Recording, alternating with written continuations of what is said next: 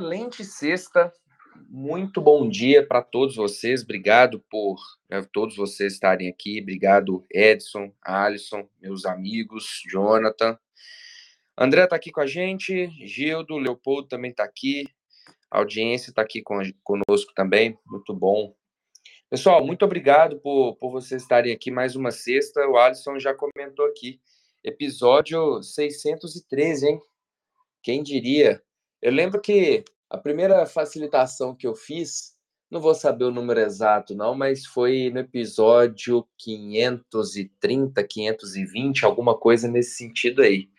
Já estamos aqui no 613, tá passando tudo muito rápido, né? Inclusive as ondas de agilidade que a gente vai comentar aqui hoje.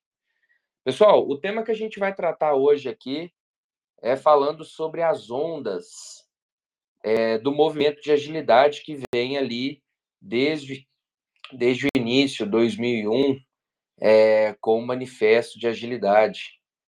É, e hoje vai ser um papo bem legal, bem dinâmico, descontraído. A ideia é a gente discutir um pouquinho ali cada onda, a gente falar um pouco sobre como que essas ondas se formam, o que, que é cada uma das ondas, as características, e vou contar com o apoio aqui dos meus amigos Alisson e Edson. E fiquem à vontade, quem quiser é, subir aqui para o palco. Estou vendo aqui algumas pessoas já conhecidas: Elton, Kleber, Caio, Márcia, meu amigo Vinícius.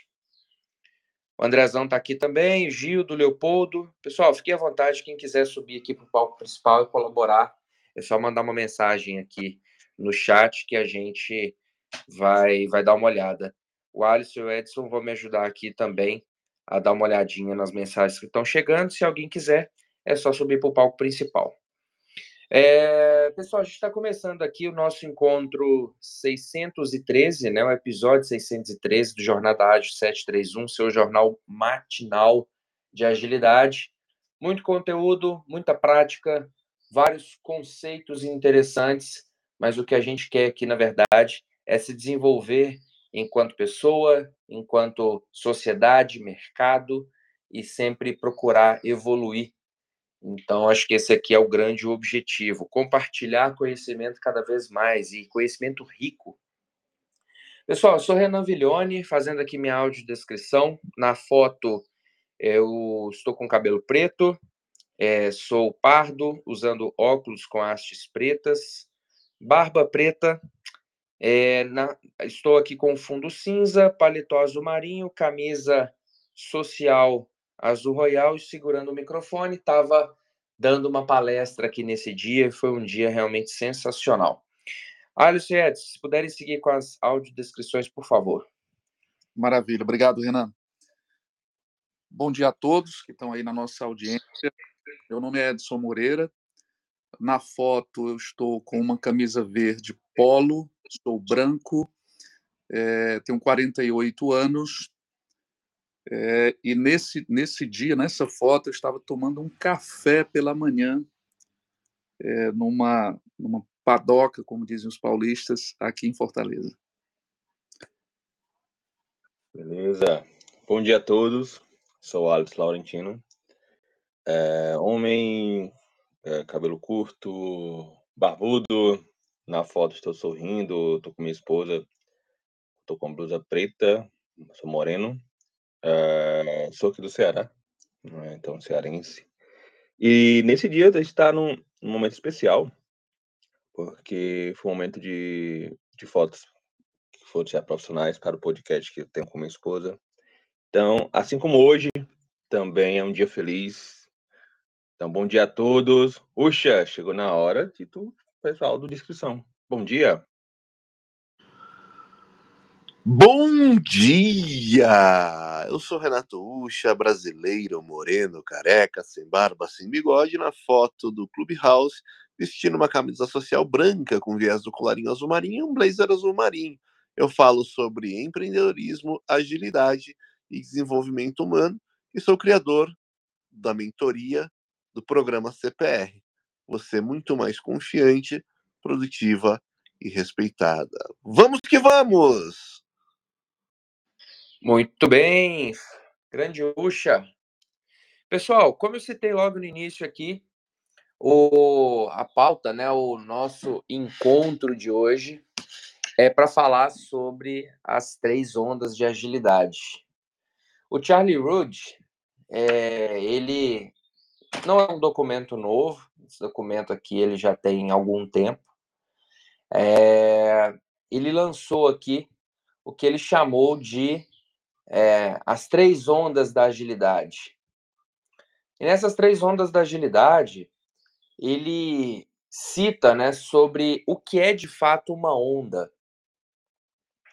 E aí a, a, a caracterização, né, o que ele coloca como sendo uma onda, é um movimento social que cada onda ali representa uma fase do desenvolvimento prático é, do mercado, da ideologia, é, desse movimento de mindset ágil, né, que a gente que a gente já vê aí se formando é, com mais força. Existia vários preceitos, várias vários conceitos utilizados aí desde a década de 50, mas que foi mais popularizado com o Manifesto Ágil ali em 2001. É, então, tudo que muda a natureza do trabalho, o movimento é, de escala, todo o movimento, aquele pensamento a respeito aqui da, da agilidade, é, o Charlie ele coloca como uma onda.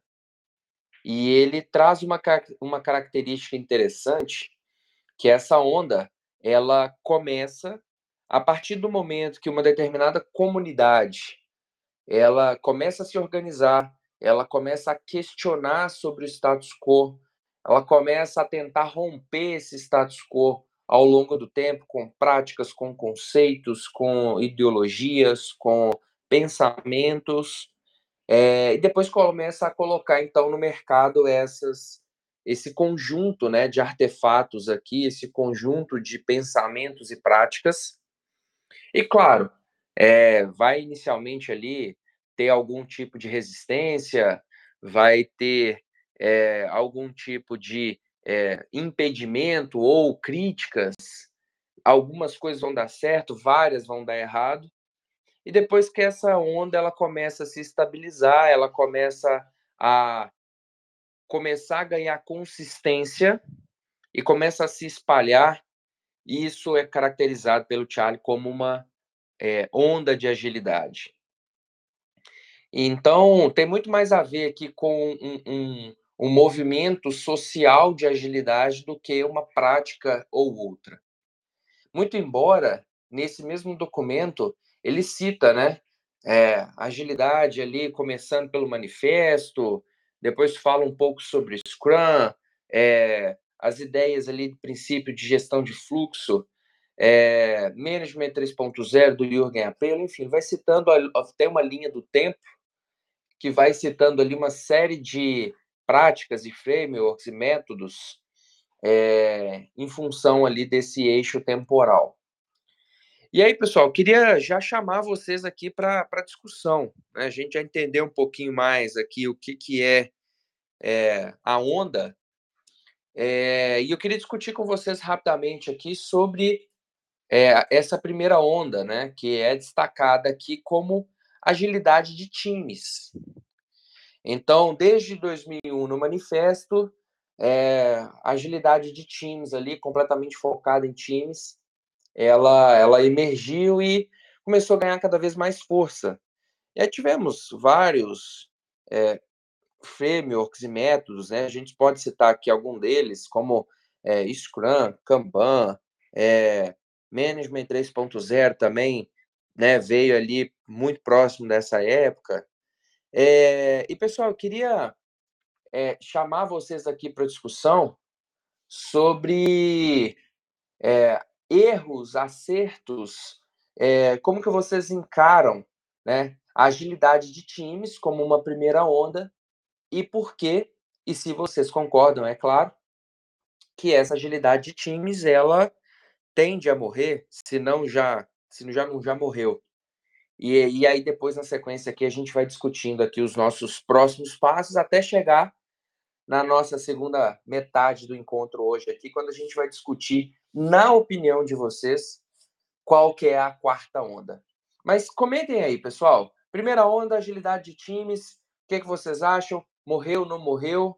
É, isso vocês podem trazer um, um, um, comparativo, pode trazer uma experiência prática, tanto do mercado nacional quanto do internacional. Quem quer puxar aí? Maravilha, Renan. É, você deu um contexto aí, uma, uma visão resumida aí do nosso tema bem bacana e, e que puxa aqui algumas questões que eu considero importantes. É, eu tenho 48 anos e, e, trabalho com, com projetos de TI desde a década de 90. Então, é, de certa forma, eu acompanho e, e, e, acompanhei boa parte aí dessas ondas. Né? E claro que, didaticamente, né, nesse, nessa referência que você trouxe, ele divide aí em três ondas, né? É, começando aí pela, pela a onda agilidade focada no time, mas que é, se a gente for analisar do ponto de vista prático, né, a gente tem aí algumas é, um, um, uma onda nasce com alguns questionamentos em cima da onda corrente, né, e, e, e acaba se entrelaçando algumas características, né. E na primeira onda, eu lembro que quando é, eu fiz a, a, a, minha certificação e, e, e fui conhecer né, o, o, o Scrum, é, a gente vinha de uma de uma insatisfação, de uma de uma vontade de mudar aquilo que a gente vinha praticando, né, tentando tentando trazer aí da, da engenharia civil é, algum modelo que, que pudesse é, nos ajudar a ter mais previsibilidade nos projetos, que, que é, era, era, era algo muito é, era muito doloroso, né? A gente trabalhava com, com cronogramas e escopos fechados e por mais que a gente fizesse uma análise detalhada, ainda assim não tínhamos uma, uma previsibilidade, prazos estourados, insatisfação de clientes, etc. E aí veio o Scrum como, na época, uma bala de prata, né? que olha, isso aqui é agilidade, a gente consegue aqui é, trabalhar aqui com melhor desempenho, etc. E aí, onde vem um primeiro ponto dentro dessa, dessa primeira onda, né, que gerou muita frustração. Inclusive, eu fui uma das pessoas que me frustrei, porque naquela época, analisando aqui em, em retrospectiva, nós não tínhamos uma maturidade de que não era uma, uma questão de simplesmente seguir um playbook, não era uma questão de, de olhar o passo a passo e, e vamos fazer dessa forma e tudo vai dar certo, né? É, o, e, e, esse foi um dos grandes é, um dos grandes erros e, e, a partir desses erros muitos aprendizados surgiram, né? Do próprio criador do Scrum, inclusive, né, já manifestou aí fartamente aí nas, nas suas publicações é, que é, muitos erros ocorreram e, e, acredito que isso faz parte de um processo de evolução, né? Você você é, faz no intuito de acertar e, e, comete vários erros. E um deles, eu acho que ainda hoje quem trabalha ainda nessa nessa onda fortemente, né? Comete que é, trabalhar com, um, por exemplo, uma prática que é muito comum, as reuniões de acompanhamento diários, ao invés de focar é, no, no, trabalho que está sendo realizado, ao invés de focar no fluxo do, do, do, sistema, ainda se foca em perguntando o que, que foi feito ontem, o que, que, o que, que fez hoje, o que, que vai ser feito amanhã. Né? É, e, e, essa, por, por muito tempo, né, foi uma prática muito utilizada e, e depois né, a maturidade foi, foi observando que, que não era bem por aí. É, então, assim, dentro dessa, dessa onda de, de agilidade focada em time, esse é um dos pontos que eu coloco, e um outro também que eu depois eu abro aqui para discussão, que é a, a armadilha de achar que o time por si só, né, aquele silo ali, ele é, vai resolver todas as coisas, independente de qualquer de qualquer é, relação com outras áreas da empresa, né? É, isso não é verdade, né? as, as, as, as demais ondas né, evoluíram exatamente para mostrar isso, que não não não era é, saudável e, e, existem limitações quando você foca somente no time, né? o famoso time centrismo. Né? Então, ah, o time vai resolver tudo. Não, nós fazemos parte de uma organização, essa organização é uma rede né, integrada de várias áreas, com, com, com, várias, com vários papéis e responsabilidades. E se você não tiver uma orquestração, uma integração muito boa, é, e principalmente dessa cultura né, que, que, ou desse comportamento que, que, é, que, é, que é esperado, né, se você ficar só no silo do time, você não, não, não vai ter força para alcançar os resultados de forma robusta. Né? Então, uma das, uma das evoluções que eu vejo nesse, nessa primeira onda foi essa, né? Você olhar e dizer, olha, nós não podemos nos, nos focar tão somente nos times, né? a gente precisa olhar para fora também, precisamos ver como a gente pode expandir. Né? E talvez essa tenha sido uma das, das motivações das próximas ondas. Legal que o, o aproveitar esse ponto agora do, do Edson e a descrição muito boa do, do Renan, é, eu, não, eu não vejo como morte da onda 1, eu vejo sempre evoluções, melhorias. Né? Assim como houve a onda 2, e foi comentar a onda 3, e quem sabe qual é a onda 4. Mas a primeira onda, comentando sobre ela, na parte de agilidade nos times, é por mais que muitos falam que a melhor forma de trazer agilidade é ter realmente patrocínio, concordo plenamente, mas é, as primeiras práticas, os primeiros testes vai começar na operação. Então, toda a parte de colaboração, a parte de transparência, a parte de trazer realmente o time mais próximo, face to face, é, estar junto realmente com o propósito, entender qual é a meta que quer entregar, ciclos pequenos, trabalhar adaptabilidade, incremento, então, assim, toda essa parte de trazer agilidade é, como na operação nos times fez necessário e ainda acho que é muito necessário, porque é realmente onde está entregando resultado, mas é onde inicia. Né? Então, assim, lógico, concordando com o Edson falou, não tem como você ficar isolado, não tem como você ficar só trabalhando ali com agilidade, com práticas ágeis, e você não tá junto com as áreas que são as demandantes, da visibilidade que está acontecendo, tá pro... entender realmente as dores, que é primordial. A gente foca, fala muito em soluções e, que, e, e se perde muito nesse ponto. Mas focando em dores, então tem que estar próximo das áreas. Então, assim, eu vejo a onda 2 como uma evolução, não que a onda 1 um não tenha. A onda 2 tem sim a parte operacional, né, os times em si, mas uma colaboração, um alinhamento com as áreas onde se fala um pouco até de ágil um pouco escalado. Então, eu, eu vejo contribuindo um pouquinho com o que o Edson falou, é mais nesse ponto de evoluções, né? As ondas são evoluções do que foi passado, são aprimoramentos, é, é o PDCA, é uma melhoria. Então, só para colaborar um pouquinho. Sensacional, galera. Muito bom. Puxa, meu amigo, onda 1, o que, que você acha? Agilidade de times, traga aqui as suas riquíssimas contribuições. Bom, eu, quando escuto esse negócio de onda, me lembra Covid, né? Agora onda 1, agora onda 2, agora onda 3. Eu, eu acho que mais importante do que a definição da onda é qual que é a situação do momento na organização em que você quer fazer esse desdobramento. Né? Então, eu, eu deixo só essa reflexão para a gente, talvez, será que não é o momento da gente olhar para o que, que a gente quer resolver e entender como que os conceitos da agilidade podem nos ajudar é, ao invés de se perguntar qual que é a onda, né? daqui a pouco vem a variante delta, né? a variante gama, a variante alfa. É, será que a revisão do, do, do Square Guide aí não é a variante alfa? Não sei, só provocando aqui numa manhã de sexta-feira. Muito bem, puxa o cara do jogo jogado. Pessoal, é, vou dar meus dois centavos aqui, ou dois meus centos de Bitcoin aqui de contribuição. É, eu tento concordar muito com o que vocês falaram, né?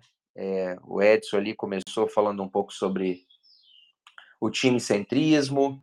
É, esse assunto, né, Edson, inclusive foi foco do Kanban Brasil desse ano, né? Tanto o aspecto liderança, quanto o que, que a gente consegue fazer para escalar, sair fora um pouco do time centrismo.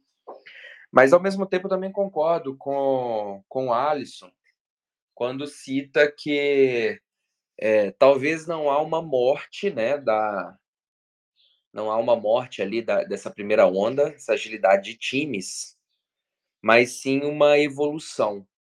Então, você pode sim começar com uma agilidade de times é, e depois ir evoluindo né, para agilidades nos agilidades aqui nas ondas 2 e 3, né, como é destacado aqui no documento, e a gente já, já vai falar sobre elas. É, mas é interessante a gente perceber esse ponto que o Usha colocou. É, o que vai determinar, na minha opinião, e concordo muito com você, Usha, se a gente tem que entrar em uma dessas ondas, ou se a gente tem que já ir direto para onda 2 ou para 3, ou nenhuma delas, é... qual que é o resultado de negócio que a gente quer atingir? Qual que é o meu objetivo enquanto organização com a agilidade? O que, que é agilidade para a organização e como que a agilidade se posiciona de forma estratégica, de forma tática, para corroborar e conectar a favor né, dos objetivos que estão sendo definidos na camada estratégica da organização. É, dentro da minha experiência, é, puxando até o ponto que o Alisson falou, dentro da minha experiência, se a gente for esperar ter capital político com a diretoria, a camada estratégica e executiva da organização para fazer qualquer tipo de mudança, a gente, em muitos casos, vai encontrar. E dentro da minha experiência, como eu falei, a maior parte das vezes a gente não deve encontrar. Não no primeiro momento e não tão de braços abertos assim. Já passei por algumas, é, várias situações onde a gente teve que começar pequeno, com um time, numa empresa de quase mil profissionais, é, e a gente teve que realmente ganhar espaço aos poucos e começar a fazer ali uma, uma jornada de evolução. Eu, em muitos casos, evito usar um termo de transformação ágil. Eu prefiro mais o evolução, é, porque transformação remete muito à ideia de você derrubar um modelo organizacional ou é, forçar ali uma curva J e depois ter que reconstruir boa parte. E a chance disso dar errado é bastante grande.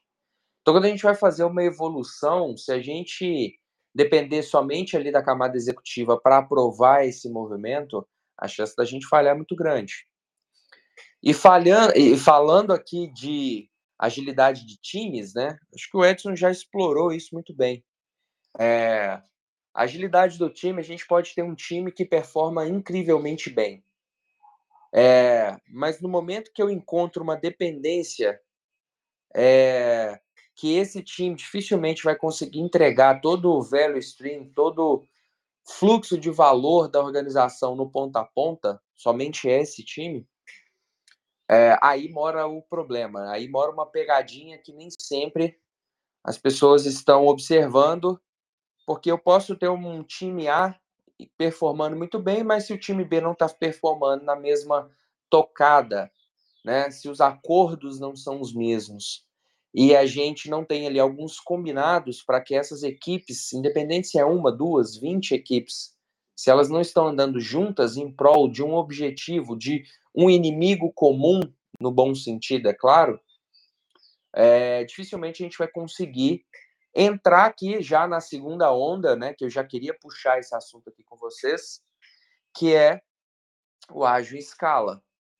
É, quando a gente fala de ágil escalado, business agility, é, a gente está falando aqui de escalar de fato a agilidade. Então eu quero romper a barreira da equipe e eu começo a olhar para fora desse, desse time.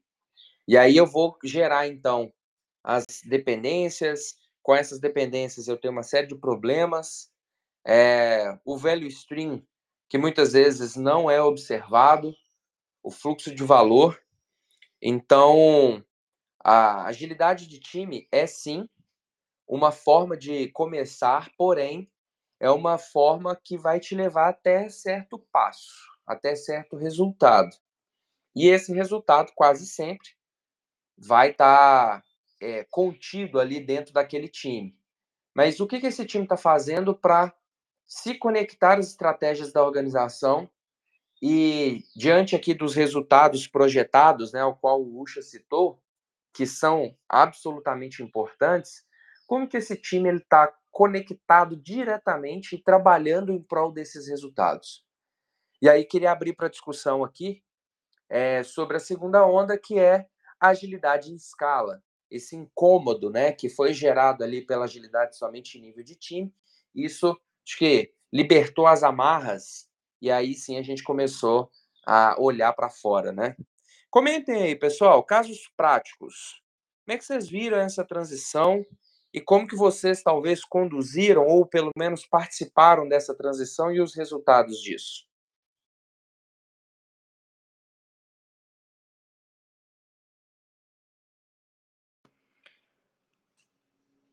Edson, Alisson, Ucha, eu puxo? Opa, opa. Rapaz, eu estava falando aqui no mudo. Beleza.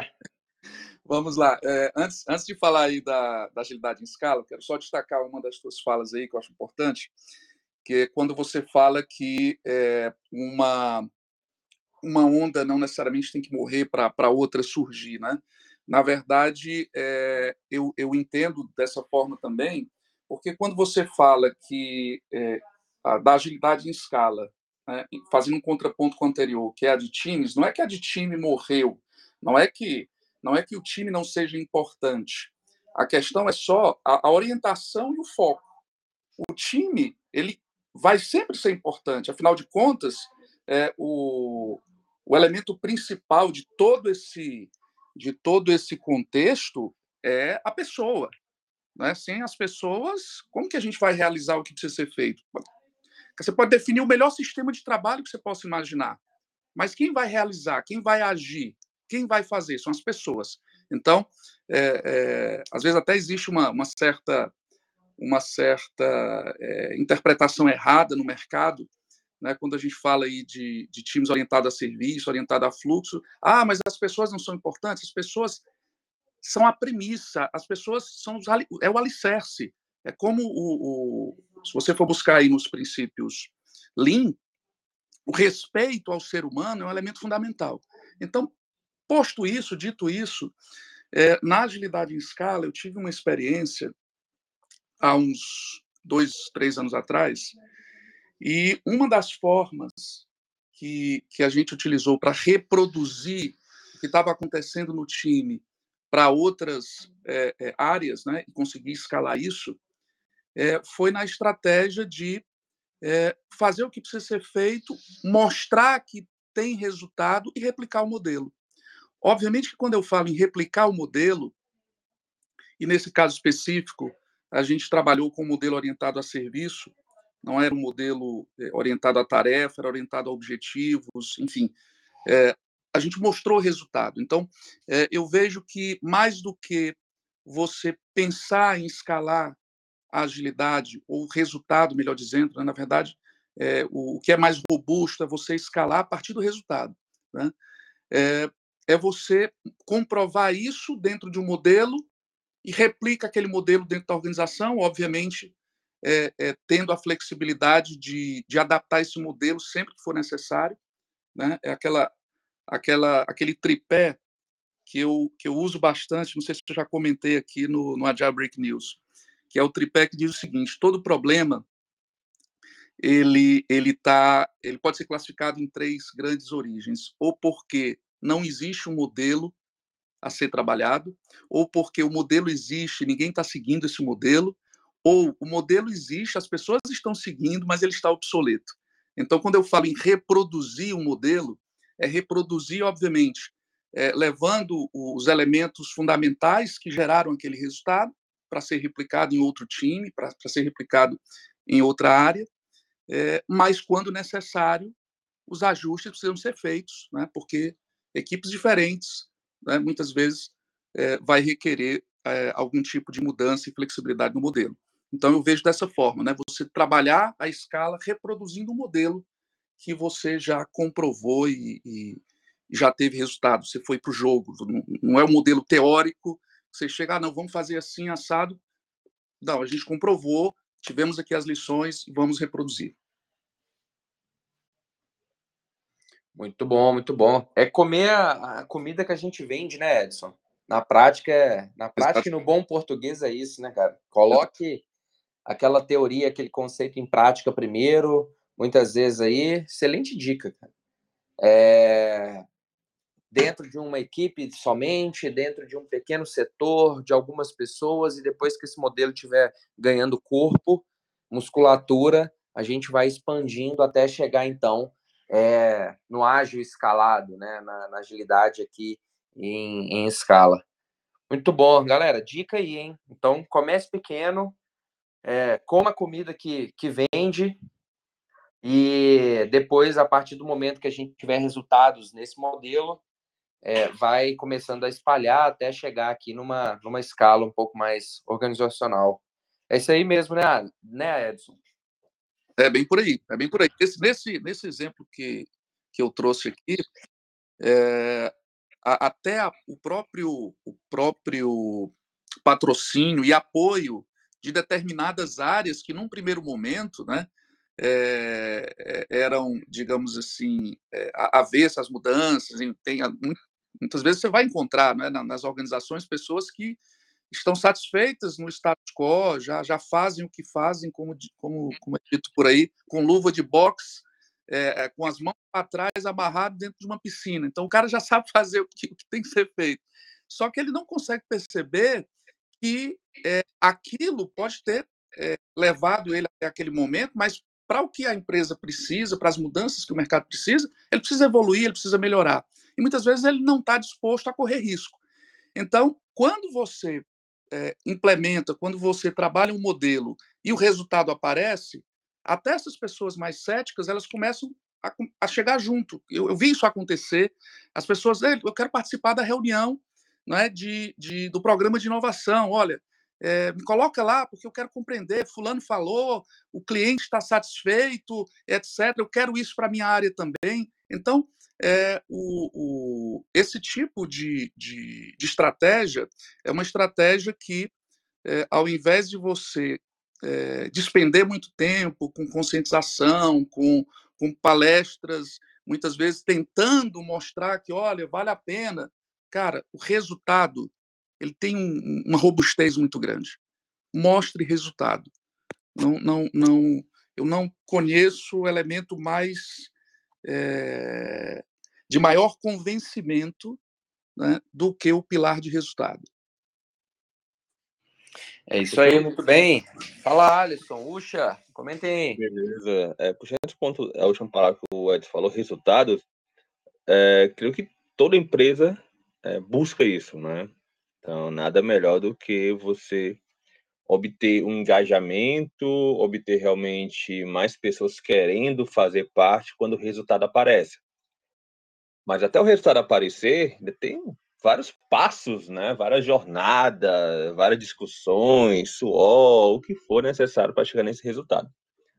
É, uma coisa que eu vejo, e cada vez mais faz muito mais sentido para mim, nos últimos anos, nos últimos dois anos principalmente, é você entender realmente o, o, impacto do negócio e a importância de entender o negócio para os times. É, a gente fala muito em na, na operação em si, você está muito processual, independente do método que esteja utilizando, mas quando você começa a entender um pouco mais qual é o objetivo do negócio, qual o impacto, o que é o negócio em si da empresa, você começa a, a se conectar mais. Então, muita coisa você começa a fazer é mais em relação de entender realmente o, o core da, da empresa, é, os produtos, entender os usuários, entender realmente qual o objetivo, qual a meta, qual o, o, retorno que a empresa deseja, qual a expectativa deles, para que a gente comece a trabalhar cada vez mais orientado a resultado, orientado a valor, a, a entregar realmente é, os impactos necessários para aumentar e alavancar a empresa. Então, toda a parte realmente de, de, business, de negócio, é, eu tento trazer cada vez mais para, as, para os times, para que possam entender.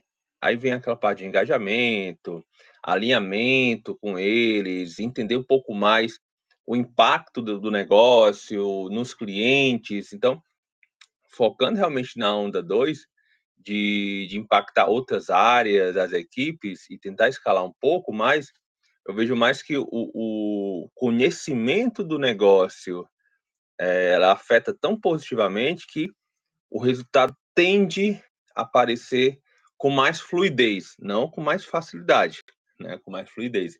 Então, é, é mais desse ponto que eu queria trazer, escutando o Edson falando, escutando o Renan falando também, mas que o conhecimento do negócio é, é surreal quando a gente tenta realmente trazer algum resultado e impactar os times, principalmente a empresa. Tá bom? Boa, sensacional. Oxa, você concorda com isso aí, cara?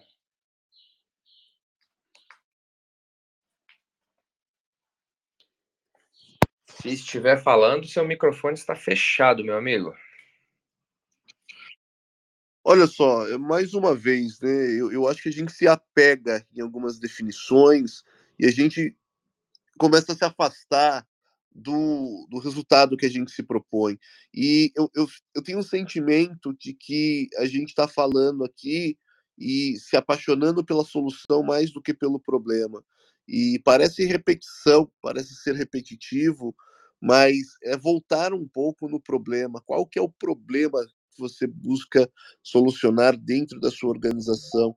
É o que? O time não está bem organizado, é, a organização não tem visão estratégica, é, qual, qual ou quais os elementos que você está buscando resolver mais do que qual a solução que eu vou implementar, se é a onda 1, se é a onda 2, se é a onda 3, se é a onda 5. E ondas aí acaba sendo uh, talvez uma evolução natural, não sei, porque, por exemplo, uma agilidade de time você consegue praticar sem depender da organização. Se o time quiser, e todos estiverem dispostos a experimentar, consegue. Obviamente, vai ter muitos problemas com o que tem de dependências, é, e obviamente não vai ser um, cascateamento da agilidade para a organização. Quando a gente fala de escalar o ágil, e aí toda a organização né, passa aí por essa, é, esse sonho de escalar ágil, é, eu, eu particularmente vivi uma experiência de tentativa de escalar o ágil que não não teve sucesso, pelo menos não naquela ocasião, isso já tem alguns anos atrás, porque era meramente um, uma, uma escala no, no modelo top-down, vai ser assim, esse é o modelo, todos seguem, e muito menos direcionada a compreender o contexto dos times, é, como que os times estavam se conversando no momento e até mesmo é, escalar a agilidade sem mudar o sistema de budget de orçamento anual da companhia. Né? Então existem aí muitas coisas que precisam acontecer para essa jornada ir se desenvolvendo, mas sobretudo, repito, repito e repito, Apaixone-se pelo problema, não pela solução. Muito bom, excelente. Inclusive tem, tem podcast, né? Love the Problem. Podcast muito legal. Tem bastante informação lá. Apaixone-se pelo problema, de fato. Pessoal, deixa eu fazer o reset de sala aqui. É, já são 8h12, a gente está aqui no Jornada Ágil 731, episódio 613. 613 episódios ininterruptos. Excelente. Estamos aqui com os meus amigos Alisson, Renato, Edson, várias pessoas aqui nos ouvindo. O bate-papo está muito legal. Matheus acabou de subir para o palco aqui também. Seja bem-vindo, Matheus. É sensacional esse bate-papo. A gente está falando aqui sobre ondas de agilidade, né? E tem algumas opiniões nossas aqui que estão convergindo, outras divergindo, e é isso que torna o Jornada Ágil 731 tão interessante. É divergir para convergir e no final a gente gerar uma série de aprendizados mutuamente aqui. Muito bem. Beleza, pessoal. Seguindo aqui, é... a gente deve ir no nosso encontro aqui até por volta de 8h30, 8h35. Eu queria aproveitar esses, esses minutinhos finais é, para começar a, a, falar um pouquinho mais sobre Business Agility, né, que é destacado aqui nesse documento como a terceira onda, e acho que está muito conectado ao que o Ucha acabou de falar. Se você quiser comentar, Ucha, sobre esse ponto, é, o tal do Business Agility, né, talvez tenha a ver aqui com o problema, né? Qual que é o problema que eu estou querendo resolver? E para colocar uma pimenta, é, eu queria saber a opinião de vocês em relação ao papel da liderança. É, e se isso talvez seja uma quarta onda, ou o que, que vocês entendem como uma quarta onda, né? Depois do Business Agility, o que vem a seguir? Quando a gente fizer a próxima curva, o que, que a gente vai encontrar? É, muitas pessoas trazendo aqui ideias de Human Agility, é, habilidades humanas ágeis, é, liderança. Mas eu queria saber a opinião de vocês em relação a isso e é, se liderança tem a ver somente com crachá, cargos e salários, ou se vai muito além disso.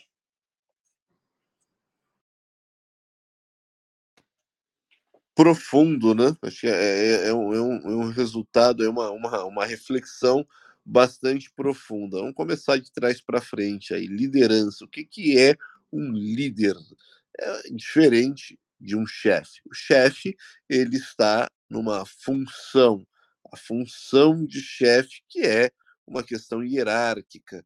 Ele tem o comando e o controle de um time. Quando a gente fala de líder, o líder, e isso eu acho muito importante, todos que estão nos escutando nesse momento, compreender. Às vezes eu vejo ali, por exemplo, um desenvolvedor que não acha que ele é um líder. Por quê? Porque ele é um desenvolvedor. Não, eu sou desenvolvedor. o dia que eu for um coordenador, eu viro um líder. O dia que eu for um team lead, eu viro um líder. Mas hoje eu não sou um líder.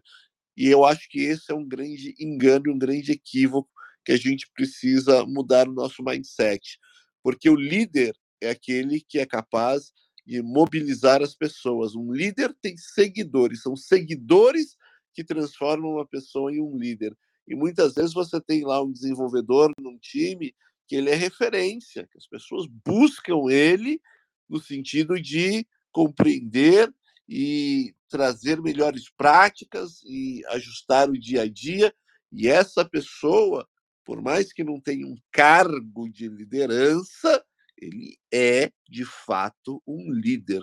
Então, desperte o líder que há em você né? o quanto que você mobiliza seguidores, o quanto que você é capaz de conectar pessoas e, obviamente, uma vez que você conecta pessoas, você acaba exercendo uma influência sobre ela ou sobre elas. Né? Então, é, sobre liderança, eu acredito muito nesse papel. Segundo ponto que você trouxe, a questão é, do que vem depois. Cara, esse é um exercício de futurologia. É, eu, eu, eu, eu, acho que a gente deveria estar muito preocupado é, o que, que eu quero para a gente, que, que a gente quer para nós aqui dentro. Eu vejo no Brasil companhias, eu sou apaixonado por empreendedorismo. Aos 18 anos, meu pai queria que eu prestasse um concurso público e fosse ser funcionário da Caixa Econômica Federal do Banco do Brasil. Eu falei, pai, eu vou empreender.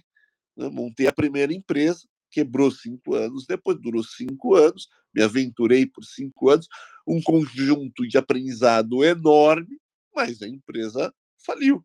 É, então, é, vamos, vamos entender o seguinte: o que, que a gente quer de fato entregar é, como resultado, mais do que se apaixonar se agora é o ágil escalado, se agora é o business agility, se agora é agilidade de times.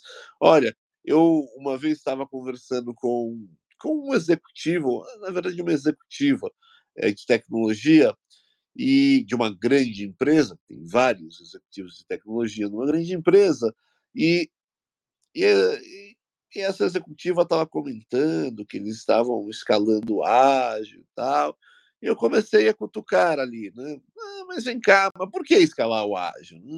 Ah, ah. Aí vem todo aquele lero-lero tal. Não, mas tem maturidade para isso? Fim das contas, né? Longa história curta. Depois de algum tempo, é, obviamente ela não me disse com essas palavras, mas o que ela quis dizer ali é o seguinte: colocaram no meu plano de metas do ano que eu tenho que escalar o ágil, e é por isso que eu vou escalar o ágil. Então, é, é, é bizarro, né? soa é, estranho, mas escalar por escalar, escalar o ágil para bater uma meta e ganhar o bônus, para mim, não traz resultado. A gente fala de business agility, qual que é a quarta onda, quinta onda? Não sei, eu acho que a gente tem que que está mais apaixonado pelo, pelo problema, pelo presente. E hoje eu estou sendo super repetitivo porque de alguma, de alguma forma me incomoda esse esse essa esse arcabouço aí de teorias de falar de onda e a gente se apaixona pela onda, pelo momento e, e eu vejo muito isso acontecendo no dia a dia e o problema que está lá latente gritando a gente trata pouco. Cada vez menos eu vejo as pessoas é, num ponto de vista de maturidade e evolução, tratando os problemas reais, né? pondo o dedo na ferida e resolvendo o que realmente gera problema. Eu vejo muito, muita paixão por processo, por como que a gente deve fazer. Essa semana, essa semana na terça-feira, quarta foi feriado, então na terça-feira fui para Campinas eu fui participar do, do Agile Beer lá em Campinas presencialmente. Aliás, nossa, tô, tô voltando para o mundo presencial e eu amo o presencial. E aí, no Agile Beer ali, num, num grupo, uma, uma gestora comentando ali que ela precisava urgente de um processo no time dela, porque o, o time de negócios não escrevia histórias para os desenvolvedores e contrataram ali um, uma espécie, o PO de escrever história, né? e, e não estava encaixando, porque o time de negócios contava história pela metade, contava pela metade o que precisava, o time de desenvolvimento entregava o que eles achavam que tinha que entregar, e ela estava comentando que ela precisava de um processo para resolver isso. E, na minha opinião, sincera, de coração, ali tem duas coisas que precisa ser mudado: comunicação e accountability. E é sobre isso que a gente deveria estar falando. E para a gente trabalhar accountability, para mim, não é um processo. Para mim, é um trabalho de eh, desenvolvimento humano que precisa ser construído com o time. Então, é, eu sou muito mais, brinco muito do jogo jogado, mas o jogo jogado é isso, é olhar para o que, que a gente tem de problema no momento e olhar no nosso arcabouço, nessa maleta de, de ferramentas é, de trabalho, entender o que, que vai funcionar para aquele momento. Uma das coisas que eu deixo aqui de recomendação, a gente está chegando próximo aí do nosso fim, mas a, a grande recomendação que eu deixo para você que já tem aí um grande conhecimento em diversas ferramentas de agilidade, é busque fazer uma especialização em desenvolvimento humano. Você vai perceber que você vai ganhar é, uma atração enorme nessa sua caixa de ferramentas. Não é sobre Management 3.0 apenas, é sobre desenvolvimento humano, é sobre entender que o seu papel dentro de uma organização não é meramente desdobrar o processo. O seu papel dentro da organização deveria ser desenvolver as pessoas, dar palco, montar o palco, ajustar a iluminação, alinhar o som, preparar tudo para quê? Para dar esse microfone na mão de cada um dos, dos, dos membros do time e falar: suba no palco e arrebente. Bom, falei demais hoje. é, desabafei, então me sinto mais leve. É isso. Maravilha, Renato. É, eu vou, vou pegar carona aí no, na estratégia do Renato e vou começar de trás para frente. ok, Renato? É, o que, que eu vejo? O que, que eu vejo que está acontecendo no mercado? Um movimento que o sinal está muito forte. É o que eu vou chamar aqui de volta aos princípios. Né? É, o mercado ele ele navegou muito nessa nessa linha de busca de novas práticas, novos processos, novos modelos, etc. E hoje eu vejo esse movimento muito forte de volta aos princípios, que eu estou chamando de volta aos princípios, como, por exemplo, o, o, o trabalho muito destacado de uma organização orientada a serviço, é o Service Delivery. E o que, que é isso? Né? É você compreender e, e, e, destacar algo que é essencial, que é fundamental. Por que, que uma organização existe? Por que, que uma, uma empresa de serviço existe? Porque tem algum problema, como o Renato bem colocou aí, que precisa ser resolvido. E esse problema não é o problema do, é, é, do time, não é um problema de implantar um processo A, B ou C. É resolver um problema e uma necessidade do cliente. Então, isso é, uma, é, é um dos elementos de uma organização orientada a serviço. Então, eu vejo esse movimento muito forte. Né? Você focar e buscar desenvolver os seus times e evoluir a maturidade da organização para que ela possa cada vez mais orientar o seu trabalho, orientar toda e qualquer prática que ela venha adotar, independente da, da sigla, orientar as necessidades e expectativas dos clientes. Quanto mais ela tiver essa clareza de qual problema ela precisa resolver, ou qual a necessidade que o cliente precisa resolver, é, cada vez mais ela vai é, acertar o alvo né, e, e, vai conseguir mais longevidade no mercado. Então, eu vejo muito esse movimento né, de, de, de entender é, que o, a empresa, a organização é um serviço e que, mais do que qualquer outra coisa, entender o problema, entender qual é a dor, entender a necessidade do cliente, a expectativa dele é que vai orientar toda e qualquer iniciativa, seja ela qual for. É, do ponto, então essa, essa para mim, se a gente for aqui didaticamente, né, pegando aí o mote do, do, do, da nossa pauta, didaticamente para mim essa seria a quarta onda e que vem com muita força. Eu tenho visto isso não só na organização que eu trabalho, né, que é um grande grupo, que é o Santander, como também conversando com outros colegas e vendo o que está acontecendo aí, sendo publicado nas redes, etc. É, com relação à liderança, é, sem dúvida, o, o, papel dos líderes dentro desse contexto eu considero como fundamental. E, e quando falo de liderança, é, eu falo de, de atitudes né, que é, são importantes serem desenvolvidas né, e cada vez mais aprimoradas dentro desse contexto. Então, hoje, para um líder, dentro dessa, dessa dinâmica que acontece nas organizações, para mim, tem alguns elementos aí de atitudes que são fundamentais, como a capacidade de escutar com atenção, considerar o, o, o que os membros do time estão falando. Tem um, um, um CEO da, do Magazine Luiza que tem um, um, um, livro, um livro pocket, chamado Arrogância é o Pior de Todos os Males. É, e ele fala o seguinte no livro, numa das passagens, ele diz o seguinte, que mais de 80% dos problemas das organizações poderiam ser resolvidos pelo próprio time, na medida em que o líder desse voz a esse time. Olha, olha, olha que percentual alto. Né? Mais de 80% dos problemas poderiam ser resolvidos pelo próprio time, se o líder desse oportunidade. Né? É, as empresas não precisariam buscar fora, não precisariam é, gastar, talvez, é, grandes vultos aí de, de orçamento, se dessem voz, se dessem espaço de fala e de escuta para seus colaboradores. Outro ponto que eu acho que é extremamente importante, o, o, Usha também destacou, né? olhe além dos títulos e status e cargos. Liderança não tem a ver com o crachá que você carrega no peito ou com ou com a assinatura que você tem no e-mail.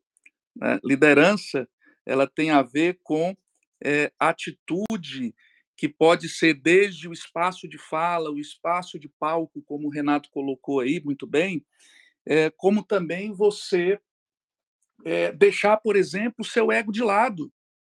Né? Você saber o seguinte, que, cara, nenhuma organização, nenhuma equipe é, vai dar o resultado de forma isolada. Né? Se você, se você é, é, der, der espaço, der privilégio para egos individuais, você não está construindo um time de alto desempenho. Então, esse também é um exemplo que um líder pode, pode deixar de legado para o seu time, né? deixar seu ego de lado. Então, é, de, de, de, trás para frente, o que, que eu queria destacar eram esses elementos. Renan, fica à vontade para seguir adiante. Excelente, galera, sensacional. Irretocáveis as falas, né? Matheus, meu caro, subiu aqui para o palco, gostaria de comentar sobre esse ponto. Bom, hoje minha participação vem como uma pergunta, e a minha pergunta é: vocês estão satisfeitos com as metodologias que a gente tem hoje? Se pegar como surgiu as metodologias, a gente adaptou modelos que a gente via na construção civil em outros lugares e foi evoluindo para o que a gente tem hoje. Mas a gente, por natureza, a gente todo dia constrói algo novo vocês consideram que as metodologias que a gente usa e aplica hoje são satis elas satisfazem todas as necessidades que a gente tem no mundo ágil, mesmo com a mudança que a gente teve agora em relação à pandemia, onde todo mundo trabalhava junto, agora a gente trabalha, a maior parte trabalha com home office, o home office teve um crescimento muito grande no Brasil, a gente consegue suprir as necessidades que nós temos, o, e o porquê da minha pergunta?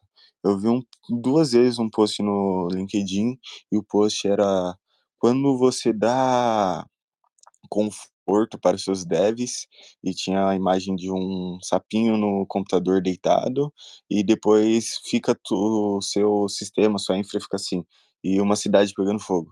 Tipo, eu não vejo assim e eu achei que foi muito extremista a postagem, mas eu queria saber de vocês. Vocês acham que precisa de algo novo para seu estralo e ocupar tudo que ocupar não, satisfazer tudo que a gente precisa ou não. O que a gente tem agora tá ok e na próxima evolução já vai ficar mais ok ainda.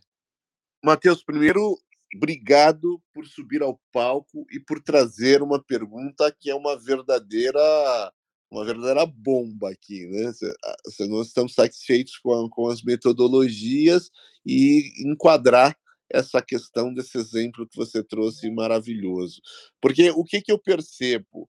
É, é, menos sobre a metodologia. Eu acho que o que a gente precisa entender é que, dependendo da área em que nós estamos, tecnologia é uma delas, é, o, a gestão precisa aprender que é menos sobre gerenciar horas de trabalho e sim resultado se a, se a gestão está preocupada em fazer gestão de horas de trabalho, talvez essa história do sapinho aí caia muito bem. Se a gestão está preocupada em fazer gestão de resultado, quais são os resultados que a gente precisa atingir, é, seja por trimestre, seja por sprint, seja por qualquer período, intervalo de tempo, é, nós vamos ter muito mais sucesso e muito menos encanação. Nossa, será que, que, que o meu sapinho lá está deitado, encostado ou não? Será que é, o meu sapinho está trabalhando é, sem parar? Enfim, eu, eu, eu, eu, eu vejo esse como sendo um grande desafio. E é um desafio que, que é triste o que eu vou falar, mas eu já vivenciei, eu já vi, assim que a pandemia surgiu, assim que foi decretado o lockdown, eu participei de uma reunião com executivos, com gestores, onde a pergunta é como a gente vai monitorar as horas de trabalho das pessoas. Esse era o, driver e, e aí surgiram as das, das soluções as mais bizarras possíveis. E a gente tem visto aí várias empresas pelo mundo tomando e sendo multadas Por quê? Por utilizar a câmera do computador sem consentimento do funcionário para monitorar o funcionário e saber né, se esse sapinho está recostado ali ou se ele está de fato trabalhando. Então, é para mim, Matheus, é muito menos sobre a metodologia e muito mais sobre como eu faço a gestão do meu funcionário. Eu controlo o tempo, eu controlo o resultado. E para mim, o sucesso nessa transição para o home office está em controlar o resultado. Matheus, é, conectar, conectar. Desculpa. Oi. Eu esqueci de fazer a minha transcrição, acho que eu não. Na foto eu sou, eu tô, sou uma pessoa relativamente alta, tenho 1,80, tô de costas, negro, de camisa branca, abraçando duas pessoas. No fundo tem árvores verdes e um telhado. Boa, muito bem. Matheus, é, para responder a sua pergunta, eu queria parafrasear aqui Andrew Groove, né, que foi por muito tempo ali CEO da Intel, e o que, que ele fala, cara? Ele fala o seguinte: olha, uma das frases que para mim são mais marcantes no livro. Ele fala que o resultado, né, de um gestor é o resultado das unidades organizacionais sob super, sua supervisão ou influência. E eu adiciono aqui a frase dele: e pessoas. O que, que eu quero dizer com isso? Eu sou um trainer Kanban, eu sou um AKT. Eu dou treinamento oficial, certifico pessoas no Kanban. E para mim, e pode soar bastante polêmico, né, que eu vou falar, para mim, Kanban é uma mera ferramenta dentro do meu arcabouço, dentro da minha caixa de ferramentas, ao qual o Ucha acabou de citar. Então, o que eu vejo e penso sobre metodologias, muito similar ao que o Ucha colocou, é que, cara, eu vou sacar essa metodologia como uma chave de fenda, uma opção para tentar resolver uma dor da organização, uma dor das pessoas. E aí eu posso ter diversas e diversas metodologias, mas é muito menos sobre ferramentas e muito mais sobre resultado, problemas que a gente precisa resolver, como que a gente vai evoluir e permitir que as pessoas evoluam. É, o acabou de dar um exemplo muito prático sobre utilização de webcams sem o consentimento para controle é, das pessoas. Só o fato de ter a palavra controle, eu preciso controlar as pessoas, isso já diz muito sobre o pensamento da liderança dentro desse ambiente. Então, é, para mim, falando aqui um pouco até sobre quarta onda, e a gente já partir aqui para o nosso encerramento, é, cara, é menos sobre é menos sobre ferramenta. Ferramenta existem várias desde a época ali de 40, 50, com Taishi Ono, com Peter Drucker e outros vários pensadores, né? É, existem dezenas de ferramentas que foram adaptadas ao longo do tempo, mas que olham, na minha opinião, para o mesmo objetivo que é solução de problemas, geração de resultados através de solução de problemas. E muito se criou em cima de ah, nós temos que ter é, frameworks, métodos sofisticados. Na verdade, a gente está percebendo, na minha visão, é que o quão mais simples for possível, melhor, porque eu gero menos recursos, eu gero é, custos e gero mais receita, deixo as pessoas com, trabalharem de maneira um pouco mais cadenciada, consistente, sem excessos de sobrecarga. Então, na minha visão, é muito menos sobre é, ferramentas e muito mais sobre a, a, liderança, sobre atos de liderança, e que já foi falado aqui, mas eu repito, não tem a ver com crachá, cargos e salários, tem muito mais a ver com atitude. Então, é ter atitude correta diante de uma situação. E ainda que a gente não tenha certeza de que aquela atitude é a correta ou não, mas que a gente tenha coragem. Eu sempre falo sobre coragem aqui, que a gente tenha coragem de olhar para uma situação e se inteirar sobre aquilo e fazer algo a respeito. Certo, Edson? Maravilha, Renan. Pessoal, hoje eu vou fazer minhas considerações finais aqui, compartilhando com vocês uma uma prática que eu aprendi no curso de liderança e inovação que eu fiz no, no MIT. E ela é muito simples, mas extremamente é, importante para você entender como está é, a, a sua atitude de liderança e como ela está impactando outras pessoas. A dinâmica é o seguinte: é, entre em contato com pelo menos 10 pessoas e pergunte como, como características pessoais suas foram relevantes e como impactaram positivamente nos projetos em que você atuou. Percebo que a pergunta não é quais são as minhas características como líder, não é isso. A pergunta é como características pessoais suas foram relevantes e como elas impactaram positivamente nos projetos. É, saber como características pessoais suas foram importantes, isso, isso abre uma, uma visão é, muito positiva e que muitas vezes nós não temos a dimensão a dimensão do quanto nós impactamos positivamente as pessoas com as nossas atitudes. Eu fiz esse exercício né, eh, e coletei essa, esse, esse resultado aí, essa amostra, com mais de, de 10 pessoas e eu fiquei muito grato e, e surpreso do quanto atitudes minhas que eu tive dentro do, das equipes, em situações críticas, situações não críticas, no dia a dia, etc., e como aquilo impactou a vida das pessoas, seja no trabalho, às vezes até na vida pessoal. Então, fica aí a, a sugestão de prática que vocês podem fazer aí dentro do, dos times de vocês.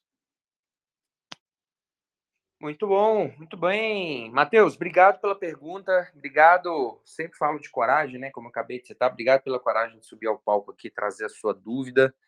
É, o seu comentário foi muito pertinente, porque isso, como o Uchi colocou, abre espaço para uma discussão que daria um outro encontro desse facilmente. É... Pessoal, o que, o que eu gostaria de falar aqui como encerramento, é... vou puxar um pouco do contexto que o Matheus citou. É... Menos ferramentas e mais atitude. É... As habilidades sociais, habilidades humanas, é, aquilo que está intrínseco em cada um de nós, é, tem ganhado um destaque muito importante perante a comunidade, perante as empresas, e isso pode sim, na minha visão, ser determinante, seja numa quarta onda, numa quinta onda, ou se for sem onda nenhuma, é, mas isso sim pode ser determinante para a gente conseguir alavancar e obter melhores resultados de negócio e também para nós mesmos. É, pessoal, excelente sexta-feira. É, se quiser trazer aqui algum comentário final, Matheus também fique à vontade, mas eu já me despeço aqui de vocês. Excelente sexta, excelente final de semana. Não deixem de seguir aqui nas redes Universo é, Ágil. E sexta-feira que vem a gente está de volta com mais um Jornada Ágil 731, Agile Break News. Grande abraço, pessoal. Bom, queria desejar um ótimo final de semana para todo mundo, agradecer pela participação e pelos insights que eu tive. E muito obrigado e até a próxima. Tenha um ótimo final de semana. Muito bom. Pessoal, estou é, vendo aqui na, nas mensagens, o Ucha já se despediu, ele está com um probleminha ali no, no 4G, aparentemente. Então, Ucha, muito obrigado, meu caro. Não sei se você está nos ouvindo, mas obrigado aqui pelas provocações e, e considerações. Um grande abraço. Edson. Valeu, pessoal um ótimo dia, uma ótima sexta-feira para todos. Obrigado pelas participações e um bom final de semana. Nos vemos aí na próxima sexta-feira. Valeu, pessoal. Abraço. Até mais.